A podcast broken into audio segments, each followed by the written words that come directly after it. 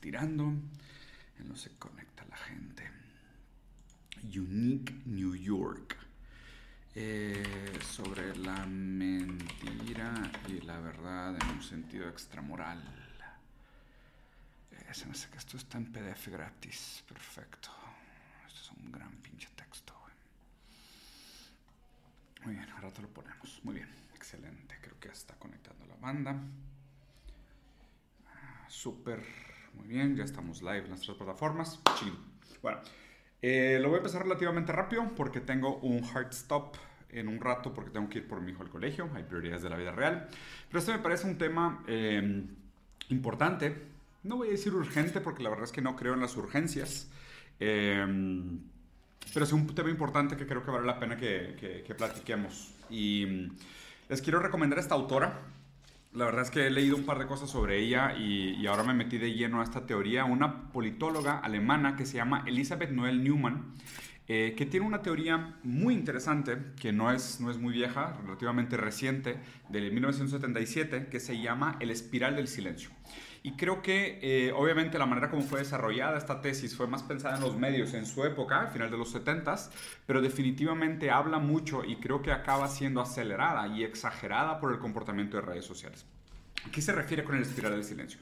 Antes de hablarles, de explicarles de qué se trata el espiral del silencio, hay cuatro premisas a priori que necesitamos entender para, para poder acercarnos a la teoría de la espiral del silencio. La primera es que eh, Elizabeth Noel Newman asume eh, y pone la postura de que nosotros somos animales sociales que nos dependemos los unos de los otros, eh, somos eh, colectivos, eh, el lenguaje obviamente es socialmente constituido, dependemos los unos de los otros profundamente, pues obviamente digo, si estás aquí basado en teorías individualistas, pues ya estás en el lugar equivocado, no hay mucho de qué hablar, este, el idioma supongo que lo hablas solo tú y lo aprendiste tú solo y te diste luz a ti mismo y te construyes absolutamente todo, pero pues obviamente la primera premisa para entender el espiral silencio es que somos animales sociales, dependemos los unos de los otros constantemente, ¿no?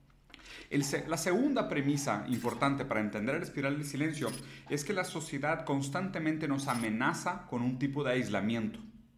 Entonces digo, aquí podríamos pensar en, por ejemplo, personas como Spinoza, en, a fin de cuentas digo Nietzsche, eh, Platón, eh, digo, muchos, muchos grandes pensadores también lo han sufrido, pero también personas, outliers y otros tipos y otros discursos son amenazados y han sufrido el yugo del, eh, del aislamiento social. ¿no? Un saludo a la gente que está aquí en Twitch, Genaro, Beltán, eh, López, ¿cómo están? ¿Cómo están? Buenos días. entonces, la primera premisa es somos animales sociales, la segunda es la sociedad nos amenaza constantemente con el aislamiento social. Tercero, es que nosotros estamos constantemente midiendo la opinión pública para ver cómo opinamos, ¿no? Y, la cuarta premisa es de que dependiendo de cómo medimos la opinión pública, decidimos si expresar nuestra opinión o si nos quedamos callados mejor. ¿okay? Entonces las cuatro premisas importantes para entender el espiral del silencio. Somos animales sociales, la sociedad constantemente nos amenaza con aislarnos o dejarnos en el vacío y dejarnos en el silencio. Tercero, constantemente nosotros estamos midiendo como el termómetro social para ver las opiniones públicas. Y cuatro, después de medir el termómetro social es cuando decidimos si opinar o no opinar. ¿no? Entonces, a fin de cuentas, eh, nosotros cuando medimos ese termómetro de opinión pública, lo que tenemos miedo es decir de que, oye, pues si yo pienso diferente a todos los demás, o hablo de una manera diferente a todos los demás, o expreso posturas distintas a todos los demás, existe una posibilidad de que me quede solo. Yo para quedarme en el grupo y participar del grupo social, tengo que pensar como la mayoría de la gente, tengo que pensar como las opiniones dominantes, ¿no? Un ejemplo micro de esto, para que lo entiendan, serían como los grupos sociales, siempre tiende a haber como estas personas que tienen el comportamiento más como de alfa o dominante, ¿no? Una persona que no tiene miedo a expresar sus opiniones, que es muy vocal sobre sus posturas, las expresa con un cierto nivel de certeza y trata de imponer su punto de vista sobre los demás. Lo que pasa tradicionalmente es que los demás del grupo se retraen normalmente repiten las mismas opiniones o opiniones similares a esta persona que es muy vocal, muy eh, dominante, muy asertiva con la manera como expresa sus opiniones. Y si alguien tiene una opinión de disidencia, si alguien tiene una opinión de diferente, tiene un gran dilema. Tiene que pensar, oye, pues ¿qué hago? ¿Expreso mi opinión en contra de esta persona o me quedo callado? O simplemente miento y finjo tener la misma opinión que la opinión dominante. Entonces esto es para darles un ejemplo de cómo funciona la espiral del silencio en los pequeños grupos. ¿Cuándo pasa esto de la espiral del silencio? Pues nos pasa a todos nosotros, ¿no? Es el primero, viene del miedo al aislamiento. Todo el mundo siente el peso de esta espiral del silencio cuando tiene miedo a quedar aislado por opinar, opinar diferente a los demás. Entonces, cuando tú tienes una opinión contraria o criticas algo que es hegemónico, que está constituido como normal, natural y no cambiable, o sea, que es la, manera de entender hegemónico, una manera más... Eh, más, más expresada. Eh, nos da miedo expresar esa opinión en contra de las ideas hegemónicas y la mayoría de la gente prefiere quedarse callado. Eh, lo otro es que el, el público masivo nota cuando hay una opinión divergente y atacan esa opinión divergente. ¿no? Y esto ya es un fenómeno un poco más de redes sociales, porque esto ya no aplica tanto en el sentido, en el sentido eh, micro, sino que aplica más en el sentido macro. Y creo que es algo que pasa mucho en redes sociales. Cuando una persona expresa una opinión, por más que ahora tenga eh, el soporte de una serie de agendas, eh, de una serie de personas, cuando esa opinión está en contra de la opinión hegemónica sobre los temas, se siente la opresión y el peso de la espiral de, la espiral de silencio que amenaza a estas personas con el aislamiento. Entonces, ¿qué es el aislamiento en este sentido? Pues un tipo de cancelación social. La cancelación social es un tipo, es el miedo al, aislamiento por opinar o por expresar posturas o defender valores distintos a los valores hegemónicos. Entonces, eh, esto primero que, que, me detona del, del, entendimiento, y a ver, si quieren aquí vamos a, vamos a enseñar el por qué eh, se le llama espiral del silencio, ¿no? Con esta foto que tenemos, que la verdad es que lo explica bastante bien, y de hecho lo usa en el libro con, con dos maneras distintas. La primera es esta, ¿no? De la, indisposición de las, de las, personas de expresar sus opiniones minoritarias contra el tiempo. Entonces, si tú tienes una opinión que es considerada como minoritaria, se percibe como minoritaria, porque aquí es importante que no necesariamente son minoritarias. Vamos a suponer que tú tienes una opinión que en redes sociales no parece ser del discurso hegemónico. Estás en contra del discurso hegemónico, ¿no? Y voy a agarrar un tema... Eh, a ver, es que qué tema no podría ser controversial. No sé, vamos a suponer que eres en contra de la comunidad, eh, eh, de la comunidad trans, ¿no? Que no, no es una postura que estoy defendiendo yo, lo estoy usando como ejemplo. Estás en contra del, del, de los derechos de la comunidad trans. Entonces, parece que el discurso hegemónico, y de, de, nuevo, parece que el discurso hegemónico de redes sociales está a favor de que se trate con los mismos derechos y la, misma, el mismo tipo de trato a la comunidad eh, a la comunidad trans, ¿no? Y tú te sientes como minoría.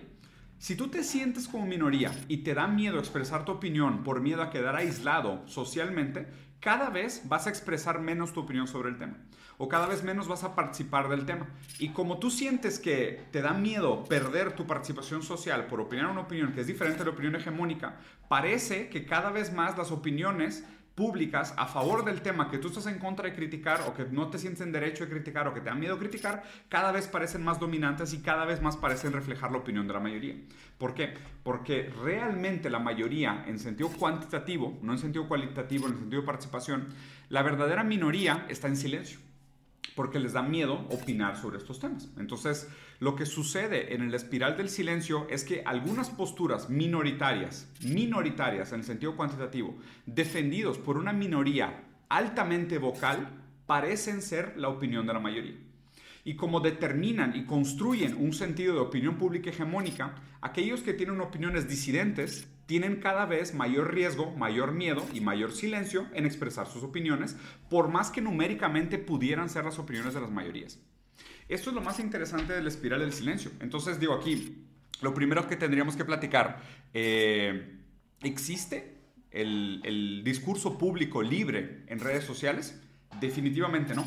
Porque aparte aquí hay dos factores interesantes. Este mismo espiral, se usa en el libro con otro, con otro ejemplo, diciendo que del lado derecho, eh, empujando el, espiral por un lado y del otro lado, eh, hay dos fuerzas. Primero está la fuerza de la opinión pública, que se percibe como personas eh, que están individualmente expresando su opinión. Y segundo, del otro lado está la opinión de los medios, que también de alguna manera constituye parte de la opinión pública. Entonces, orillado entre la opinión de una supuesta mayoría vocal y la opinión de los medios supuestamente imparciales, se crea el espiral del silencio. La gente no quiere opinar en contra de los medios dominantes y no quiere opinar en contra de la mayoría. Cuando tú tienes una opinión que está en contra de la mayoría y en contra de los medios, mejor te quedas callado por miedo a quedar aislado socialmente o a ser rechazado. Ahí es donde se crea el, espiral del silencio. Entonces, ¿existe realmente la opinión pública libre en redes sociales? No. No solo no existe en redes sociales, sino que no existe en ningún otro lugar. El lenguaje, como lo sabemos, es el lenguaje del otro, viene infiltrado, viene lleno de virus, viene lleno de influencias, está constituido por el deseo de los otros, es algo que aprendemos socialmente, está ahí además atrapado en un sentido postestructuralista y psicoanalítico entre el ello que desea y el super yo que pone todas estas reglas entre lo que quisiéramos hacer y lo que acabamos haciendo. Entonces, no, no existe tal cosa como un discurso libre, no hay opiniones libres. Las opiniones casi siempre, de hecho siempre, están condicionadas por estas fuerzas que nos oprimen o nos permiten o no tener diferentes posturas sobre las cosas.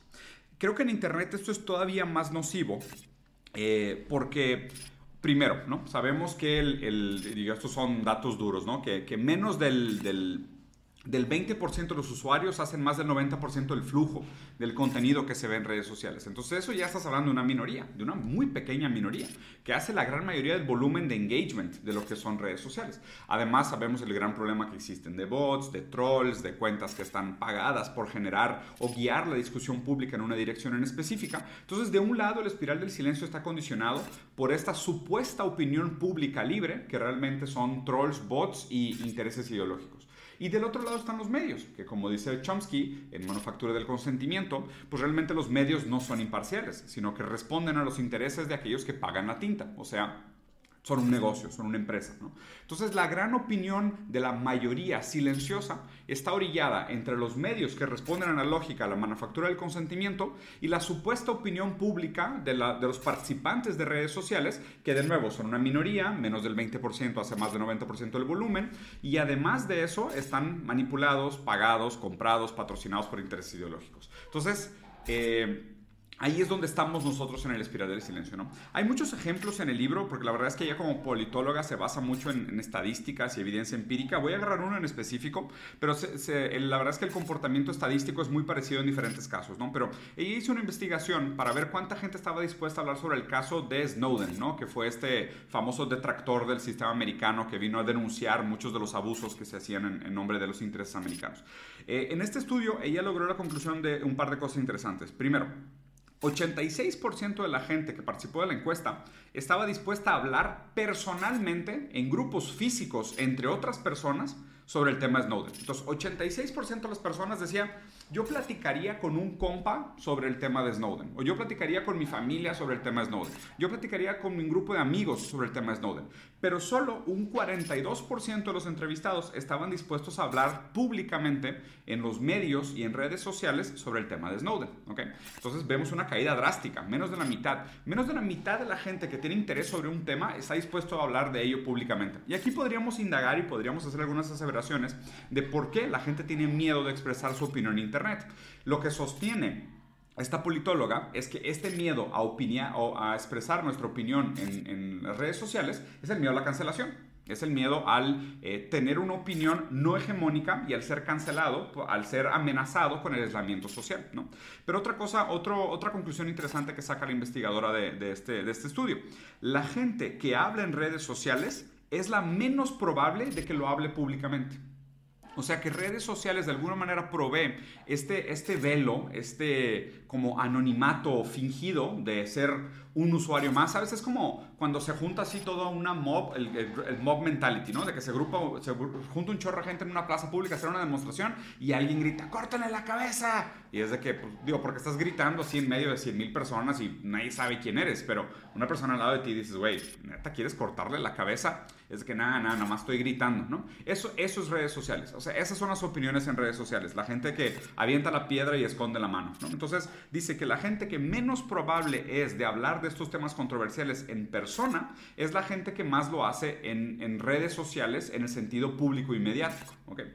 Entonces, aquí vemos un poco cómo se constituye realmente la opinión eh, en redes sociales. Es una minoría sumamente vocal que está pensando en más que nada en perpetuar las posturas hegemónicas que ya están establecidas, que lo hacen porque tienen miedo de quedar aislados, abandonados eh, o socialmente aislados de los demás. Entonces, la cultura de la cancelación eh, en conclusión, haciendo, haciendo un par de aseveraciones sobre esta idea del espiral del silencio, la cultura de la cancelación no se da tanto porque la gente quiera defender una postura moral, no se da tanto porque la gente diga de que, ah, no, sí, tenemos que defender la bondad, el bien y la justicia, no, sino simplemente porque como está de moda cancelar a alguien socialmente, lo que tú tienes que hacer para pertenecer, continuar perteneciendo al grupo y, recibir la, palmadita en la espalda de la opinión pública hegemónica es participar de la cultura de la cancelación. Porque si no, tú podrías estar del otro lado, el lado de los cancelados. Y ahí es donde tú tienes mucho miedo al aislamiento, a quedar solo y a no pertenecer socialmente. Entonces, aquí realmente más que, o sea, claro que hay un virtual signaling, ¿no? De que supuestamente eh, sostienes aquellos valores morales a los cuales se están defendiendo a través de la cultura de la cancelación. Pero realmente lo que revela el estudio de, de, esta, de esta autora es que la gente que participa de estos procesos de cancelamiento público, lo que tiene realmente es el miedo a quedar solos. O sea, tienen miedo a quedar abandonados, ¿no? Entonces, esto también da cabida a una serie de problemas como las teorías de conspiración, ¿no? que por ejemplo acá en el libro se usaba como ejemplo el eh, fraude de los votos o el fraude en las votaciones, el fraude electoral democrático, ¿no? que es un tema al cual siempre se ha platicado on and off, es algo que sabemos que es un problema casi inherente a las democracias, sabemos que siempre hay un cierto nivel de irregularidades, corrupción, votos que no contados, urnas que quedan ahí medio raras, eh, la, la fiel, fidelidad de los resultados que se presentan y demás, ¿no? Pero no tanto como se está viviendo ahorita. El hecho de que exista una minoría vocal y de nuevo pagada, manipulada, ideológicamente tendenciosa, eh, produce esta idea de que realmente parece que todo el mundo está hablando del fraude electoral. ¿no? Entonces, esto parece que eh, todo el tiempo la gente está dictando los discursos públicos y parece que todo el tiempo la gente está... Eh, hablando de estos temas como si fueran los temas más importantes, los temas irrefutables, los temas indispensables. Parece que todo el mundo está hablando de ello, pero cuando te vas a los números es de que, oye, pues son 800 personas tuiteando sobre el tema. 800 personas. Pero de nuevo, como Twitter pone los trending topics de manera editorial, y no es un representativo cuantitativo, sino es un representativo cualitativo de, lo que se está platicando, la gente pues busca repetir esos discursos públicos sin cuestionarlo. Es lo más común. Si, si algo se pone de moda y tú estás repitiendo o estás hablando sobre el tema, caíste en la trampa de la espiral del silencio. O sea, tú probablemente solo estás replicando un punto de conversación que no es tuyo, que no tiene suficientes motivos para justificarlos y simplemente lo que estás haciendo es eh, proyectar tu miedo a la soledad, tu miedo al aislamiento al repetir esos discursos que se perciben como discursos hegemónicos. ¿no? Aquí me parece importante recordar, eh, y digo, la neta, si no lo han leído, les recomiendo que lo lean. Es uno de mis textos favoritos de toda la historia, que se llama Sobre la mentira y la verdad en un sentido extramoral, de, Nietzsche. ¿no? Entonces vean nada más este, este, este principio que está precioso. ¿no? En algún apartado rincón del universo, desperdigado de innumerables y centenales sistemas solares, hubo una vez un astro en el que animales astutos inventaron el conocer fue el minuto más soberbio y más falaz de la historia universal, pero, a fin de cuentas, solo un minuto. Tras un par de respiraciones de la naturaleza, el astro se entumeció y los animales astutos tuvieron que perecer. Alguien podría inventar una fábula como esta y sin embargo no habría ilustrado suficientemente cuán lamentable, sobrio, cuán estéril y arbitrario es el aspecto que tiene el intelecto humano dentro de la naturaleza. Digo, está, está muy interesante, la verdad es que vayan a leer y habla mucho sobre cómo también existe un cierto nivel de imposibilidad de un acceso a la verdad en un sentido objetivo individual sino que nosotros tenemos que considerar que nuestras opiniones, la manera como opinamos, la manera como interpretamos la noción de verdad, no solo es contingente, no solo es social, sino que parte de una postura subjetiva y es una dirección a la cual nos acercamos y a la cual desarrollamos con el tiempo. Esto es lo complicado, ¿no? Eh, otra cosa que, creo que vale la pena, y la verdad es que podría hacer todo un video sobre este texto que es buenísimo, eh, pero otra cosa que me gustaría platicar es... Em, la, relación entre esta espiral del silencio, entre la minoría vocal formando opiniones hegemónicas, entre el miedo a, quedar aislado por expresar opiniones que parecen no ser opiniones eh, válidas dentro de la cultura del momento histórico, y la relación que esto tiene con la seguridad y la duda. De hecho, existe esta como eh, fantasía medio de sabiduría popular de que los Los sabios tienden a quedarse callados y los ignorantes son muy vocales en sus opiniones, ¿no? Que es algo que creo que, se debería de activamente resistir, que deberíamos de prestar el micrófono y platicar cada vez más con gente que, tenga algo que decir, que tenga un trasfondo, que tenga eh, una opinión que a veces pudiera parecer impopular, en lugar de simplemente decir, ah, bueno, pues si es una figura pública, tiene razón por ser figura pública, cuando realmente pues, no, lo, no lo implica como tal ni lo niega como tal, sino una falacia de autoridad, ¿no? Cualquiera, cualquiera de las dos posiciones. Pero también eh, la certeza con la que se afirman algunas cosas versus la cautela con la que se hacen otras aseveraciones. ¿no? Si se fijan, por ejemplo, el discurso científico tiende a ser muy cauteloso en, sus aseveraciones. Oye, pues el 97% de los casos pasa esto. Ah, entonces no está seguro, ¿no? O sea, ¿se acuerdan de esta película como por ejemplo la de... La de mm, Don't Look Up, la de No Mire para arriba, ¿no? Es de que, oye, un asteroide le va a pegar a la Tierra. No, ¿Qué porcentaje tiene el asteroide de pegar a la Tierra? 99%.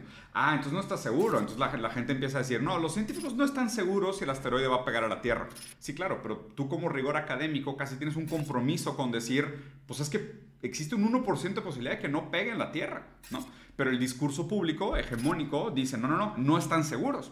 Y el espiral del silencio es de que, pues sí, pues no estamos seguros, güey. Entonces, pues prefiero quedarme callado, ¿no? Y con el espiral del silencio, digo, en esta película específicamente choca el asteroide, le pega a la Tierra y, nos, y nos morimos todos. Una, una, conclusión interesante, un poco contraintuitiva y paradójica a este tema, es que si tú estás aquí en este live o estás viendo este video, primero es que tienes que estar consciente que eres una minoría, ¿no? Por el tema de, pues digo, este video no le llega prácticamente a nadie en un gran scope of things, en un, en, un, en un tema masivo de lo que son realmente los discursos públicos, de lo que se habla de manera popular, cuáles son los temas de conversación. Este definitivamente es un nicho de nicho de nicho de nicho de nicho, me queda clarísimo. Pero tú eres una minoría. O sea, tú que estás aquí eres una minoría. Si estás comentando o estás opinando, eres aún menos. Eres, eres la minoría de la minoría. O sea, de la minoría que ve videos, de la minoría que tiene acceso a Internet, de la minoría privilegiada que entiende a lo mejor este tipo de discursos, hay otra minoría dentro de esa minoría que es la minoría que activamente interactúa con este contenido. Que pone comentarios, que opina, que tiene una opinión, ta, ta, ta. O sea, que, que, que repite, ¿no? Y luego lo otro que tienes que pensar es de que muy probablemente lo que estás haciendo, si estás opinando, es que estás replicando el discurso público que crees que te hace pertenecer socialmente. Estás repitiendo aquellas cosas que dirías en el discurso público para no quedar aislado. Estás diciendo algo con una intención, como un grito de ayuda, de desesperación, para sentirte parte de un grupo. Aquí hay una, hay una conclusión sumamente rara. Eres la minoría de la minoría opinando y representando y replicando opiniones que probablemente ni son tuyas. Y eso, lo peor de todo, es lo que la gente considera como no, soy libre de opinar. Es de que, dude, por estadística, si estás opinando en un debate público en redes sociales, la mayor probabilidad es de que lo único que estés haciendo es que estás replicando aquello que tú crees que es el discurso hegemónico. Estás diciendo aquello que crees que el gran otro quiere escuchar. Esa es la paradoja final de la lectura del espiral del silencio. Esto produce una, serie de efectos en la opinión pública muy interesantes. El primero es que si una minoría sumamente vocal y segura de su postura replica su, su, discurso, existe una probabilidad que este discurso se propague como un virus. Por otro lado, si una mayoría es silenciosa sobre su discurso, existe la probabilidad de que el discurso tienda a desaparecer. Cuando vemos momentos de choque en el discurso público o de mucha discusión muy acalorada, quiere decir que de base algo se está moviendo en la creencia o en la representación de lo que son los discursos hegemónicos. Esos son los momentos realmente interesantes. Entonces, un par de cosas que les quiero recomendar para pelear en contra eh, de, esta tendencia, ¿no? Si es que algo pudiéramos hacer eh, en un sentido fundamental. Digo, contra la idea de que somos animales sociales, a mí me parece que hay muy poco, porque probablemente sí somos animales sociales, aunque sí les puedo recomendar una cosa, defiéndanse de redes sociales. O sea, las opiniones que se expresan en redes sociales, recuerden que son en su gran mayoría bots, trolls y gente que no está más que repitiendo el discurso hegemónico por miedo a quedarse solo. Neta, no existe tal cosa como la opinión de redes sociales. Es una fantasía completa, pero una total, total y absurda fantasía. ¿okay? Segundo es, recuerden que ese miedo al aislamiento social que te hace no expresar tus opiniones sobre las cosas también es falso. Porque digo, acércate a tu familia, a tus amigos, a tus seres queridos, júntate con gente de verdad y te vas a dar cuenta que en las discusiones de compas poco a poco la gente es mucho más tolerante, mucho más abierta, mucho más amable, mucho más buen pedo, mucho más miedosa de, amenazarte con cortarte la cabeza o decir estupideces, porque estás frente a frente, es cara a cara. Te das cuenta que esta gente, digo, a, mí me ha tocado, me he topado con mucha gente que en la calle de que, me puedo tomar una foto contigo, me tienes bloqueado. Y yo de que, güey, qué ridículo eres, güey. O sea, neta, qué gente tan ridícula, güey. Pero así pasa. O sea, rodeense de gente querida se van a dar cuenta que eso que se siente en redes sociales es mentira. Específicamente escogí hablar de este tema porque digo, fue algo que platiqué con Roberto en su podcast hace poco tiempo, con Roberto Martínez. Vi ahora lo que le pasó a Carlos Vallarta, que es un comediante que también le sacaron un par de notas, porque aparte también lo que sucede es que, como les comentaba, ¿no? De este los dos lados de la espiral, por un lado están los medios y por otro lado está la supuesta opinión pública que sentimos hoy en redes sociales. Los medios saben muy bien cómo funcionan los temas de tendencia. Entonces un medio sabe que puede publicar una nota sobre ti, hacer una serie de tweets y pagarle una serie de bots para que te pongan como trending topic y luego hacer una nota sobre cómo fue trending topic aquello de lo que estaban platicando. Siendo que está completamente constituido. Pero no solo eso, lo peor es que hay gente que toma esa, esa, esa dinámica como una representación real de la verdadera opinión pública de las mayorías, que de nuevo no usa redes sociales, no comenta y no hace engagement y le da miedo opinar, opinar contra de las, de las opiniones hegemónicas dominantes de la minoría sumamente vocal, manipulada, ideológica, bots constituida por la sociedad del espectáculo y por la manufactura del consentimiento de los medios. Ese es el problema. Entonces, el, el medir el termómetro social es algo que no deberíamos de hacer en redes sociales. Midan el termómetro social hablando con gente realmente cara a cara. Sé que obviamente esto es muy difícil y casi se puede percibir como un, como un privilegio, ¿no? Digo, pero ya salimos de pandemia, seguramente esto ya lo podríamos hacer de una manera un poco más saludable, pero no caigan en esta idea de, ah, ya viste, todo el mundo en Twitter está hablando de Pepito, Juanito, Panchita, Lupito, o de lo que está pasando en Irán, o en África, o en Turquía. Es como que, ¿todo el mundo? ¿A qué te refieres con todo el mundo? Las 1200 personas que pusieron un tweet, de los cuales 40% son bots que tuitean lo mismo cada 15 minutos y los otros nada más están replicando lo que los bots dicen por miedo a quedarse solos. Eso es lo que tú determinas como el tema de conversación que domina el discurso público. Eso es sumamente peligroso. Mejor sal a la calle, ten conversaciones reales, lee un libro, conversa con personas de verdad que tengan una opinión para ver realmente que midas el termómetro social. Porque es ese sentimiento de soledad que tú estás buscando combatir eh, repitiendo lo que lees en redes sociales, redes sociales no te lo va a quitar. Eso es lo más complicado. Redes sociales no te lo va a quitar. Y, y, a fin de cuentas, el pensar implica constantemente estar pensando no solo en contra o junto del lenguaje, sino que en contra y en conjunto con lo que socialmente se puede percibir como una opinión. Eso es lo complicado de la espiral del silencio. A la gente que está comentando por acá, alguien, alguien, escribió Max en lugar de Marx. Hola viejo hermoso, muchas gracias por el viejo hermoso. Sí, soy viejo, tengo 40 años. Hermoso, no sé si tanto, pero viejo definitivamente sí soy. Eh, a la gente que está acá conectada en Twitch, vamos a regresar a las 3 y media eh, para el Twitch normal, o sea, para hacer gaming. Ya casi sale God of War, entonces se va a poner bueno esto el Twitch. Yo creo que esta semana o la siguiente semana empiezo con, empiezo con, con God of War, pero por lo pronto les agradezco mucho a los que comentaron por acá, a los que mandaron sus notitas, sus comentarios. Siempre es un gusto leerlos. Esta comunidad de, de, de Twitch que la verdad está creciendo, se está poniendo chida, están chidas las conversaciones. Los invito, espero les haya gustado. Tengan muy en, presencia mental este problema del, del, espiral del silencio. Vayan a investigar sobre el tema. Es súper fácil de, de, acercarse. No, no, es un tema muy complejo en el sentido filosófico. Eh, y esto también de alguna manera nos ayuda a defendernos de, lo que se siente o no como discurso hegemónico, como discurso dominante. Eh, hace poquito mi hermano me comentó que fue la primera demanda en contra de una familia, en contra del algoritmo de, redes sociales porque una chava había cometido suicidio, porque el algoritmo constantemente le había estado alimentando estos temas y sus propios dolores, sus desesperaciones, sus preocupaciones, y supongo que es un dolor al cual mucha gente le afecta.